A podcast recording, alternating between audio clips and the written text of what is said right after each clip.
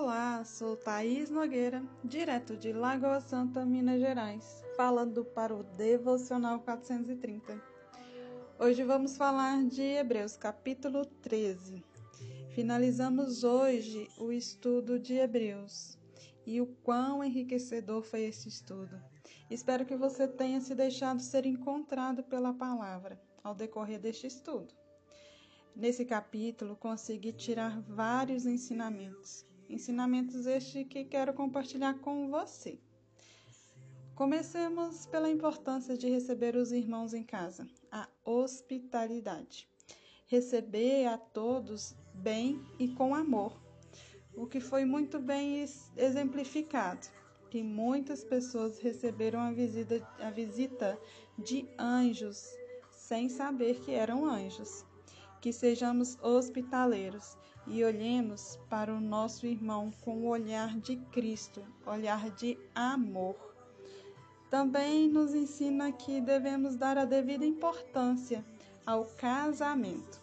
O casamento deve ser honrado por todos. Nesse mundo onde todos se vive no automático, sem pesar e sem pensar nas consequências, o casamento passou a ser descartável, sem valor e sem importância para muitos. E hoje vejo que Deus tem levantado pessoas para lutar contra isso, para trazer o verdadeiro significado do casamento, para salvar famílias da ruína de casamentos falidos. O casamento é para sempre. É unidade. Casamos, viramos um. Não se separa mais.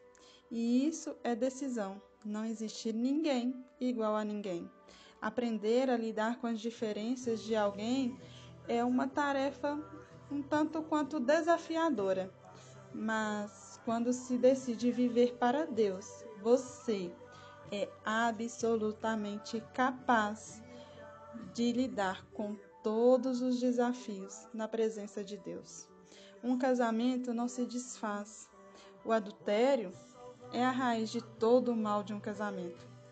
Pode ter certeza, a consequência do adultério chega e ela é devastadora. É permanecer na presença dia após dia. Aquele que não honra seu casamento está desonrando a Deus e por ele será julgado. Nos ensina também que não devemos ter amor ao dinheiro, pois Deus, Deus tudo suprirá. O que é para ser seu já é. Aquele que busca primeiro a Deus, não lhe falta nada, pois Deus lhe dará todas as coisas que você necessita. Também vimos aqui sobre a liderança dos líderes espirituais. Devemos obedecer.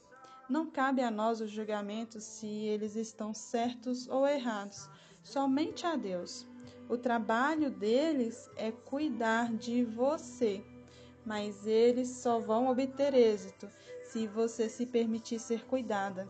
Então, se permita ser cuidada, ser direcionada, ser amada. Os líderes espirituais foram levantados por Deus para essa função e eles são direcionados por Ele para te amparar, cuidar e direcionar. E por fim, nesse capítulo também nos lembra do sacrifício de Jesus, que sofreu, foi humilhado e morreu para santificar o povo por intermédio do próprio sangue.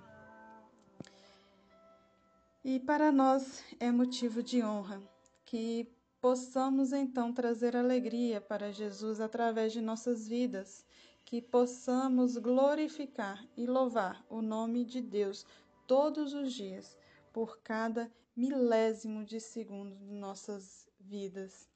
É, te peço desculpa pelo o estender um pouco hoje, eu tive que estender, mas é que não consegui me conter em apenas um versículo. Foram muitas chaves que consegui tirar desse capítulo e eu precisava compartilhar com você. Fiquem na paz do Senhor, que eu vou ficando por aqui. Um beijo e até a próxima.